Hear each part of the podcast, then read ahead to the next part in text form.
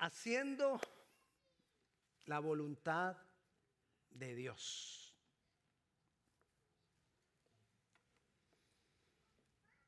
¿Sabes que hacer la voluntad de Dios debe ser una de las principales preocupaciones de todo cristiano?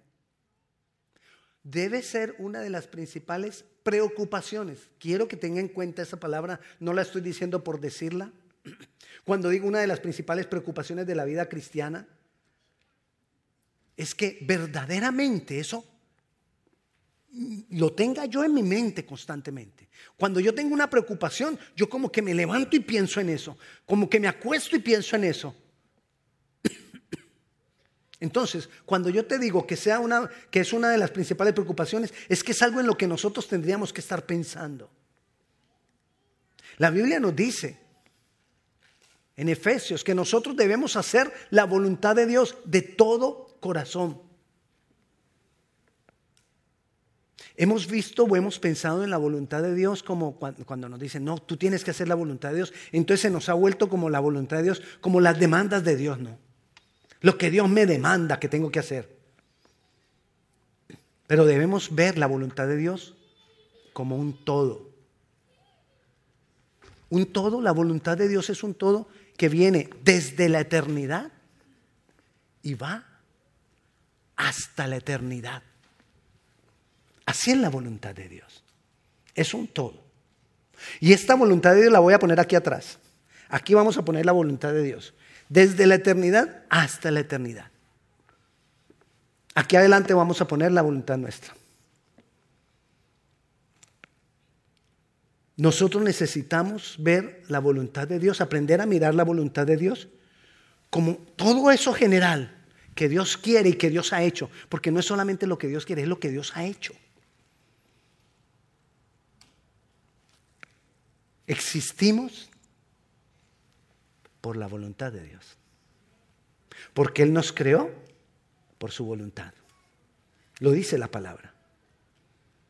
Por voluntad de Dios todo eso está en esta parte. Por voluntad de Dios, Jesús se hizo hombre.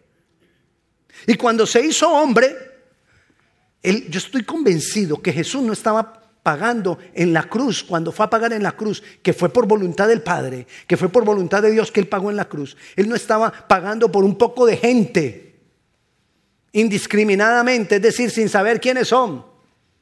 No, Él estaba pagando por cada uno de nosotros. Porque Él lo estaba haciendo a conciencia. Y eso de que Jesús estaba pagando por mí, por Víctor, estaba pagando por ti, por José, por María, por... Dígalo. Ok. ¿Qué tal que le dijeran, diga su nombre para ver si está escrito en el libro de la vida? Y dice, ay, sí. Ahí lo grito. Bueno, Jesús estaba aquí, en su voluntad, estaba pagando por mí, estaba pagando por ti personalmente individualmente estaba, eso es parte de su voluntad. Ahora cantábamos que somos, que yo, yo soy hijo de Dios. Yo, Víctor, soy hijo de Dios por su voluntad. No es casualidad. Fue su voluntad. Y cuando nosotros somos hijos de Dios, comienza en nuestras vidas un proceso de santificación, de transformarnos a nosotros, porque nosotros estamos aquí haciendo nuestra voluntad. ¿Quieres darte cuenta qué tanto hay de nuestra voluntad y qué tanto hay de la voluntad de Dios? Piensa en lo que más te ha preocupado las últimas dos semanas. Y si dentro de lo que te ha preocupado, te ha preocupado la voluntad de Dios, ¿O te ha, preocupado las diferentes cosas que tienen que ver con nuestras vidas? ¿Qué es lo que más nos preocupa? ¿Qué es lo que más nos quita el sueño? ¿Qué es lo que más, en qué es lo que más se permanece en nuestros pensamientos? Entonces, el proceso de santificación que comienza Dios con cada uno de nosotros para llevarnos de la condición en que estamos, en mi voluntad, para llevarnos a su voluntad, que esa voluntad Él ha establecido desde la eternidad hasta la eternidad. ¿Sabes cuál es el problema? Que nosotros muchas veces estamos aquí en la voluntad de Dios y por cualquier cosita nos salimos de la voluntad de Dios. Pero quizás el Señor nos, nos redarguye, escuchamos alguna enseñanza, leemos alguna enseñanza, de pronto un pan para el desayuno, cualquiera de esas cosas, y, y vuelvo, y entonces vuelvo, y sí, aquí. Y mantenemos yendo y viniendo. Somos santificados por el Espíritu Santo y por su palabra y ahí vamos conociendo la voluntad de Dios. La voluntad de Dios no es solo lo que nosotros debemos hacer para que, para que a Dios le agrade, sino que es todo lo que encierra el plan de Dios. La voluntad de Dios es todo lo que encierra el plan de Dios. Eso es la voluntad de Dios. Aunque nosotros muchas veces nos distanciamos, aunque nosotros muchas veces nos estamos alejados de Él, la voluntad de Dios nos vuelve al camino. Eso es la voluntad de Dios. Porque está dentro de la voluntad de Dios restaurarlo todo. Él quiere, está dentro de la voluntad de Dios restaurar tu vida. Estaba dentro de la voluntad de Dios esta noche ministrar tu corazón y decirte no estás solo como te lo dijo ahora. Es la voluntad de Dios decirte, yo te doy aliento, yo te doy fuerza, tú eres mi hijo. No necesitas estar en tinieblas, porque yo soy la luz y yo soy tu Padre. Fue lo que el Señor nos estuvo diciendo ahora. Eso es parte de la voluntad de Dios. La voluntad de Dios es un fluir armonioso. Aquí es un fluir armonioso entre el cielo y la tierra donde el Espíritu de Dios fluye para llevarnos a nosotros a que nosotros podamos vivir en todo lo que Dios tiene para nosotros y todo lo que Dios preparó para nosotros y todo lo que Jesús compró para nosotros. Eso es la voluntad de Dios. Más que estar preocupados si, si, si, tengo que cumplir mandamientos o no cumplir mandamientos, yo necesito aprender a estar preocupado por conocer al Señor y su voluntad. Conocer al Señor y su plan. Para Jesús era la prioridad. Mira lo que dice Juan 4:34. Para Jesús era la prioridad. La prioridad es que era lo más importante. Para Jesús era la prioridad hacer la voluntad de Dios. Jesús les dijo, mi comida es que haga la voluntad del que me envió y que acabe su obra lo compara con la comida. Hacer la voluntad de Dios. ¿Cada cuánto comes? Todos los días. ¿Cuántas veces al día? Cinco. Cuatro. Tres. Dos. No diga mentiras.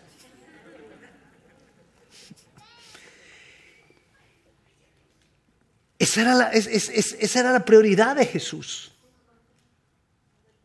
Y debe ser entonces, si Jesús siendo Dios, mira, Jesús es Dios. Jesús no estaba obligado a hacer voluntad, Él mismo es voluntad de Dios. Él no estaba obligado a hacerlo, pero Él se humilló porque estaba en la forma de uno de nosotros y se humilló y dijo, Señor, yo quiero hacer tu voluntad. Si Jesús, siendo quien era, se rindió para hacer la voluntad de Dios, ¿cuánto más nosotros? No necesitamos rendir. Rendir nuestra voluntad, rendir nuestro yo, rendir nuestro ego. Como te digo, Jesús no necesitaba hacerlo. Jesús nunca iba a dejar de ser Dios. Cuando Él renuncia a la condición de Dios y se hace hombre, Él lo hace por su voluntad, pero por amor a nosotros, por su misericordia. Pero si Él no lo hubiera hecho, Él no deja de ser Dios, no hubiera sido problema para Él. Era problema para nosotros. Pero Él vino y solucionó por su voluntad el problema para nosotros. Es más, Jesús dijo, todos los que hacen la voluntad del Padre son míos. Él, lo explicó, lo explicó de una manera que todo el mundo se quedó asombrado. Vamos a leerlo, vamos a Mateo capítulo 12 y vamos a ver cómo él explica que los que hacen la voluntad son parte de Él, somos parte de Él, los que hacemos la voluntad. Eh, capítulo 12, versículo 46 dice, mientras, eh, mientras, Él aún hablaba a la gente, estaba hablando en una casa y dice, he aquí su madre y sus hermanos estaban afuera y le querían hablar. Y le dijo uno, yo creo que era así como Ernesto, ¿no? Está aquí Jesús y entonces viene Ernesto tu mamá y tus hermanos están afuera. ¿Y Jesús? ¿Qué dijo? Respondió él al que le decía esto, dijo, ¿quién es mi madre y quiénes son mis hermanos? Y extendió su mano hacia los discípulos y dijo, he aquí mi madre y mis hermanos. Porque todo aquel que hace la voluntad de mi Padre que está en los cielos, ese es mi hermano, ese es mi hermana, esa es mi madre es parte de mí. El que hace la voluntad del Padre es mío. Es de mis allegados. Nosotros necesitamos entenderlo. ¿Cuánto estoy preocupado por hacer la voluntad de Dios? Nosotros necesitamos pensarlo. Le estoy preguntando cuando tomo una u otra decisión al Señor si eso es parte de su voluntad, independientemente de que sea pecado o no sea pecado. Le estoy preguntando por las decisiones importantes en mi vida, si eso es la voluntad de Dios. Entonces, ¿qué hacer? ¿Cómo vivir o cómo caminar en la voluntad de Dios? Es algo que cada uno de nosotros individualmente debemos lograr en nuestra relación íntima con Dios cada uno de nosotros preguntarle en la relación íntima con Jesús, con el Espíritu Santo y con la palabra de Dios. En relacionado con ellos, yo tengo que decirle al Señor, Señor, yo quiero. Pero no es solamente querer. No es solamente querer hacer la voluntad de Dios. Nosotros tomamos algunos versículos de la Biblia y nos gustan y entonces los agarramos, ¿no? Entonces, como el Señor nos dijo, cuando oren, oren así. Padre nuestro, que estás en los cielos, hágase tu voluntad, así en la tierra como en los cielos. Entonces nosotros ya solamente oramos por eso, porque, Señor, que se haga tu voluntad. Pareciera que en esa oración como que le estamos trasladando la responsabilidad a Él. Señor, haz tu voluntad como que no fuera responsabilidad mía. La voluntad de Dios es mi responsabilidad y debe ser mi preocupación. Pero ¿cómo hacer la voluntad de Dios? No es solamente orar, es necesario también conocer, porque yo cómo voy a caminar por este plan que tiene Dios, por esta su voluntad, si no la conozco. Entonces necesito conocer la voluntad de Dios para caminar por ella. Mira lo que nos dice Colosenses. Colosenses capítulo 1, versículo 9.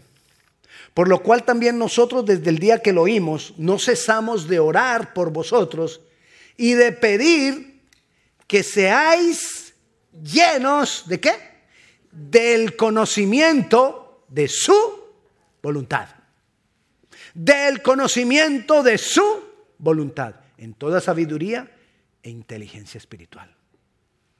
¿De qué estaba orando Pablo? De que los de Colosas fueran llenos del conocimiento de la voluntad de Dios. O sea, la voluntad de Dios hay que conocerla. Así que vamos a mirar algunas cosas que nos van a ayudar para conocer la voluntad de Dios. Vamos a hablar de los 30 pasos No, mentira, cinco. Si le doy 30, uno se marea y... Cinco. Cinco cosas que nos van a ayudar. Primero, ser buscadores. ¿Usted no ha visto cuando usted va a la playa? Que ve unos señores rato, que se pegan unas caminadas por toda la playa buscando que, el aparatito le haga pipi. Porque encontré algo y ahí escarban y sacan y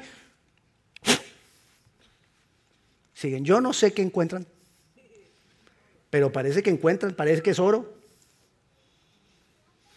Pero son buscadores. ¿Sabes qué dijo Jesús? Yo no busco mi voluntad, sino la de mi Padre. O sea que el mismo Jesús buscaba la voluntad del Padre. Buscar es algo, es hacer de algo o de eso que quiero buscar, es hacer de eso o de algo mi preocupación, mi prioridad. Eso es buscar.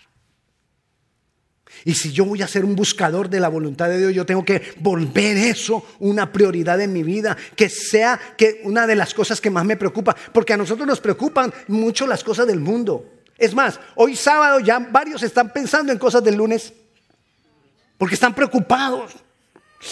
Y ese trabajo que no lo terminé hoy, tengo que entregarlo el martes.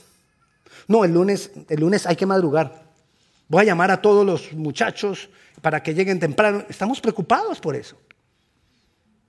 Hay algunos que ni duermen pensando en todas esas cosas.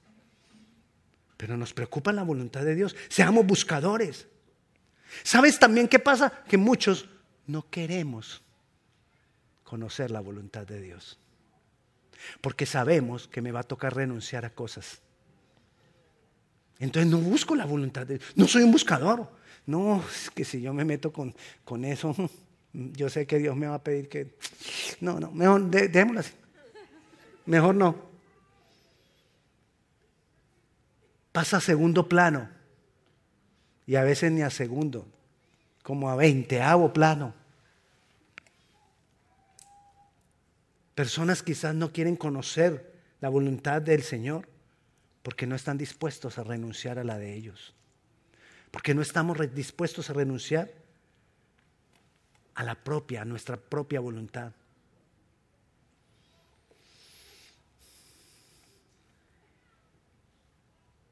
Nos conformamos con, con orar, Señor, haz tu voluntad.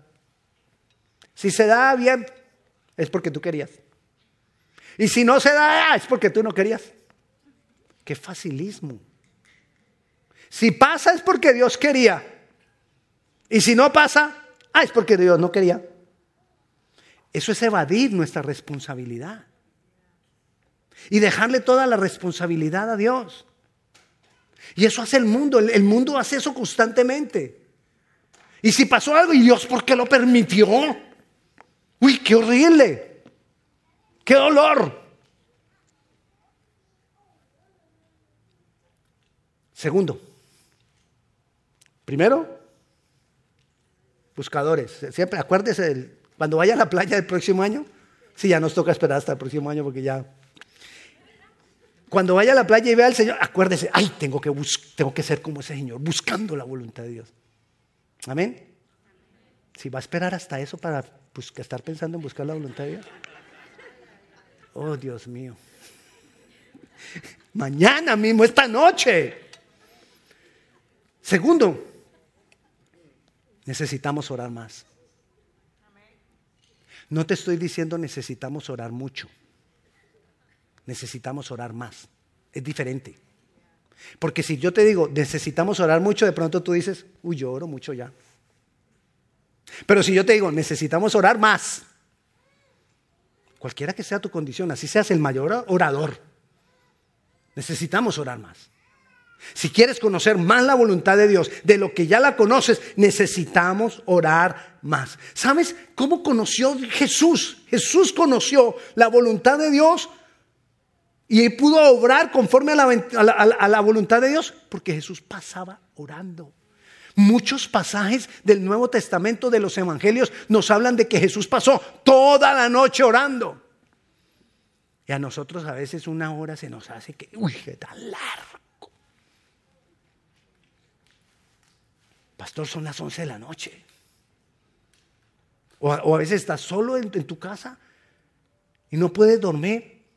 Y en vez de que aprovechemos ese tiempo para orar,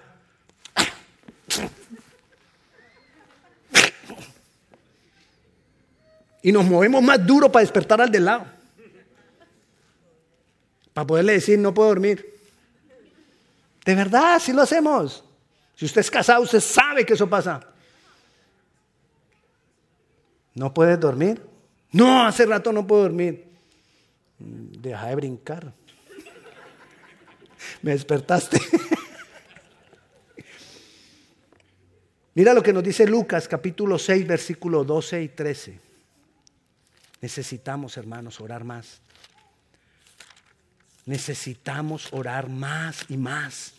Lucas capítulo 6, versículo 12, dice, en aquellos días, él, Jesús, fue al monte a orar.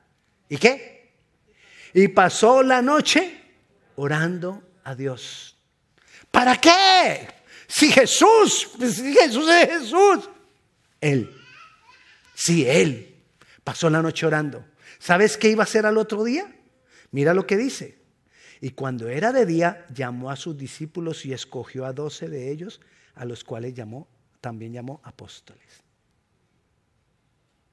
¿Para qué oró toda la noche? Para conocer cuál era la voluntad de Dios. ¿Cuáles eran los que habrían de ser los apóstoles? Él mismo, Jesús, conoció la voluntad de Dios y pudo como hombre hacer la voluntad de Dios. La conoció, la entendió y la recibió en oración. ¿Cuánto más nosotros necesitamos orar? Más. ¿Cuánto horas? No me lo diga. Solo piénselo. ¿Cuánto horas? ¿Eso qué horas? ¿Necesitas orar? Más.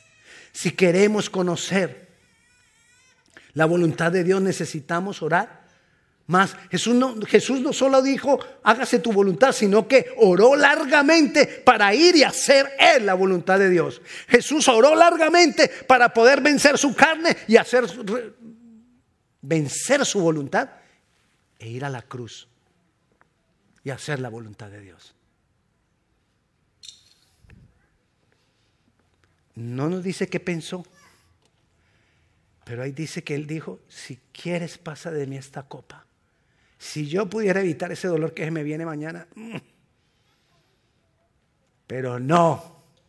Jesucito, humíllate. Jesucito es el yo de uno. Pues era Jesucito, pues el yo de Jesús.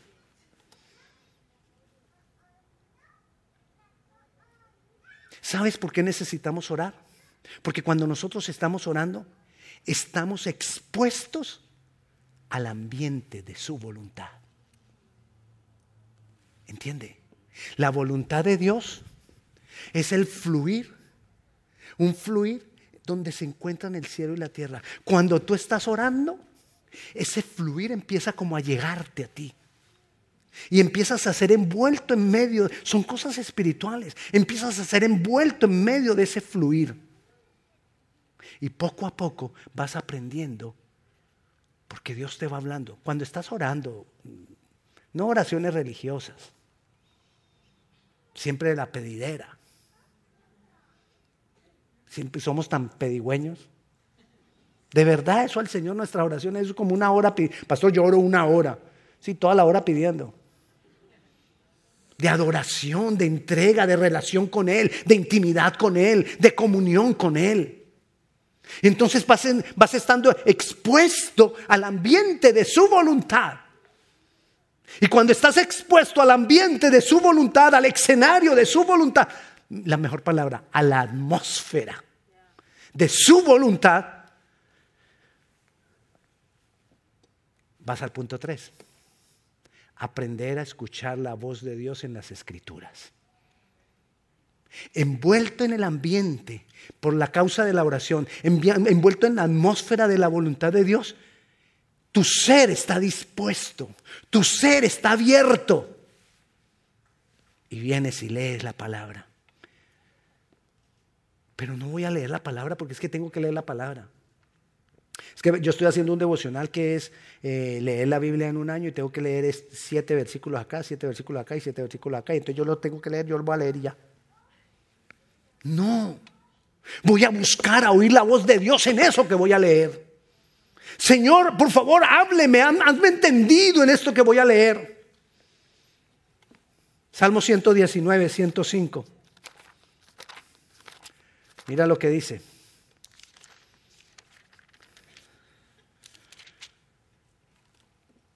Lámpara, dígalo pues, lámpara es a mis pies. Eso es la voluntad de Dios. La palabra me alumbra la voluntad de Dios. Ten cuidado cuando piensas que no necesitas ser enseñado de otro. Porque es tu voluntad levantada. Yo puedo solo el Señor me habla, ten cuidado.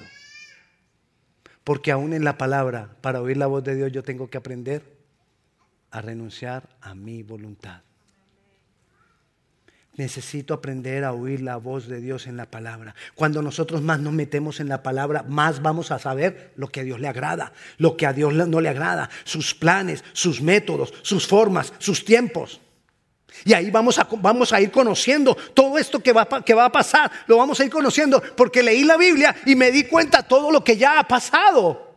Las formas en que ya Él lo ha hecho, cómo Él ha obrado, todo lo que Él ha manifestado. Entonces, cuando yo estoy acá y he mirado allá y he entendido y he visto y he escuchado la voz de Dios en todo eso que pasó, voy a mirar para acá y me es más fácil. Porque la palabra me alumbra. Porque la palabra me dirige. Porque estoy aprendiendo a escuchar la voz de Dios en la palabra. Porque estoy, cuando yo voy a la palabra y estoy aprendiendo a escuchar la voz de Dios en la palabra, estoy expuesto al conocimiento de su voluntad. En la oración estoy expuesto a la atmósfera de su voluntad. En la palabra estoy expuesto al conocimiento de su voluntad. Cuarto, necesitamos la ayuda de otros, porque en la unidad hay poder. No estoy diciendo que la comunidad, que mis hermanos van a sustituir mi búsqueda de la voluntad de Dios. No. Pero Gálatas capítulo 2, versículo 6, nos habla de que somos unos de otros. Dice, sobrellevad los unos las cargas de los otros y cumplir así la ley de Cristo. Ah, cumplir la ley de Cristo. Para yo poder cumplir la ley, ¿cuál es la ley de Cristo? Hacer la voluntad del Padre. Para yo poder hacer la voluntad del Padre, yo necesito aprender a llevarme las cargas con mis hermanos, ellos conmigo, yo con ellos. Necesito poder ir a mi hermano y decirle, yo estoy pensando esto y esto, ¿tú crees que eso es la voluntad de Dios? Oye, Obviamente hermanos espirituales, ¿no? No vaya a buscar al cabezón ese amigo suyo que lo vive invitando para la calle a preguntarle algo. A ¿vos qué pensás que.? Ese no te va a dar un buen consejo. Ni la amiga, la del teléfono, la. Tampoco. Ustedes saben de qué estamos hablando. Somos los unos de los otros. Necesitamos ajustarnos unos con los otros.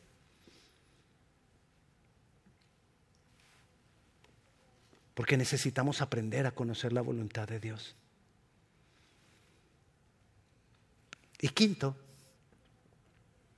una renovación completa de la mente. Yo necesito renovar mi mente. Así que le suene. A mí me suena como si fuera la frente. tengo una frente larga. necesitamos, nosotros necesitamos renovar continuamente nuestra mente. Porque así será más clara la voluntad de Dios. Yo estoy aquí haciendo mi voluntad. Yo ya sé que me gusta, que quiero, tengo mis planes. Hay algunos de nosotros que tenemos toda la vida así cuadriculada, bien organizadita. Yo ya sé para dónde voy, ya sé qué es lo que quiero. Yo soy, es que yo soy ah, pastor, yo soy así. Pero hay momentos en que aún a eso tengo que renunciar para poder conocer la voluntad de Dios. Y tengo que desechar cosas que yo ya tengo estructuradas en mi mente. Y decirle, Señor, me humillo. Romanos capítulo 12, versículo 2. ¿Qué nos dice? Renovaos, nos dice. Por medio de, transformaos por medio de la renovación de vuestro entendimiento. ¿Para qué?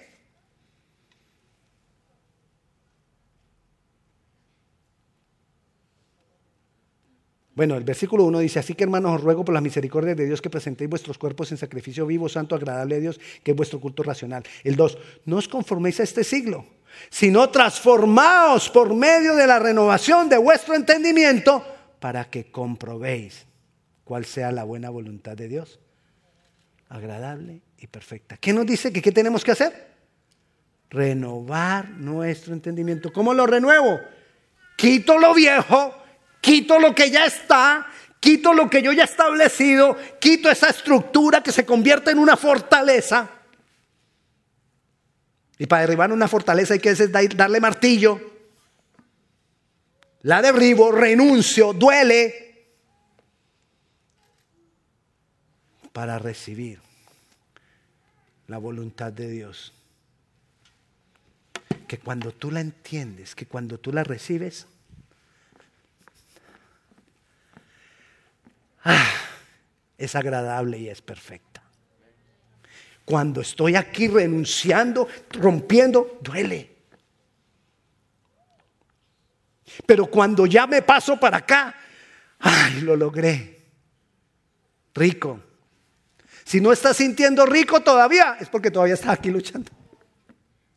Es porque todavía te estás dando aquí ah, y ahí duele. Y no, y, que, ¿y por qué tengo que hacer eso? ¿Por qué tengo que renunciar si es bueno? ¿Por qué tengo que cambiar si toda la vida lo hemos hecho así? Mi papá lo hizo así, mi abuelo lo hizo así, mi tatarabuelo lo hizo así. ¿Por qué yo tengo que cambiar? Estructuras, fortalezas. Y además yo lo he hecho así y me ha ido lo más de bien. Esos son los argumentos que tenemos en esas fortalezas. Todo eso hay que derribarlo. Porque eso está conforme a la voluntad de Dios. Le has preguntado a Dios si esa es la voluntad de Dios. Ah, pero es que como todo me va bien, juzgamos la voluntad de Dios si me va bien o no me va bien. Si me va bien es porque tengo casa, carro. ¿Qué más tengo? ¿Qué? Todo. Y aquí en Occidente sí que hay. Y en América más. Hermanos, necesitamos ser buscadores orar más, aprender a oír la voz de Dios en la palabra. La ayuda de otros, de mis hermanos espirituales, que me ayuden a conocer, a entender el error en que a veces me encuentro. Y necesito renovar mi manera de pensar. Y así voy a ir conociendo la voluntad de Dios y voy a poder ir caminando en sus planes. Y la voluntad de Dios es agradable y perfecta. Vamos a orar, vamos a ponernos de pie. Señor, te damos gloria, te damos honra, te damos gracias, Padre Celestial, Dios bueno. Te necesitamos, Dios. Señor, yo clamo por, por lo que clamó Pablo, por los colosenses. Que seamos llenos del conocimiento de tu voluntad, Señor. Por favor, Dios. Ayúdanos, Señor. Ayúdanos a verdaderamente ser buscadores, que nuestra preocupación sea tu voluntad, conocer tu voluntad. Ayúdanos a orar más, Señor, que podamos vencer la carne que no quiere. Ayúdanos, Señor, a poder escuchar cada día, aprender más y más a escuchar tu voz en la palabra. No leer porque tengo que leer, sino a escuchar tu voz. Ayúdanos, Señor, a que podamos contar los unos con los otros, a que yo pueda ir a un hermano y decirle, ayúdame a discernir la voluntad de Dios. Y ayúdanos, Señor, a que seamos renovados en nuestro entendimiento, que podamos renunciar a todos esos patrones que ya tenemos, a todas las fortalezas que hemos establecido en nuestra mente, para poder ser llenos del conocimiento de tu voluntad. Señor, yo bendigo la vida de mis hermanos y yo te doy gracias. En tu nombre Jesús. Amén y amén. Dios les bendiga. Si alguno de ustedes tiene alguna petición de oración, hermano, somos los unos llevando las cargas de los otros. Aquí hay personas que van a orar por usted. Si usted quiere dejarnos la petición de oración escrita, la puede dejar allá en la mesita al salir de, aquí antesito de salir. Pero busquemos el apoyo en oración de unos por otros. Dios te bendiga.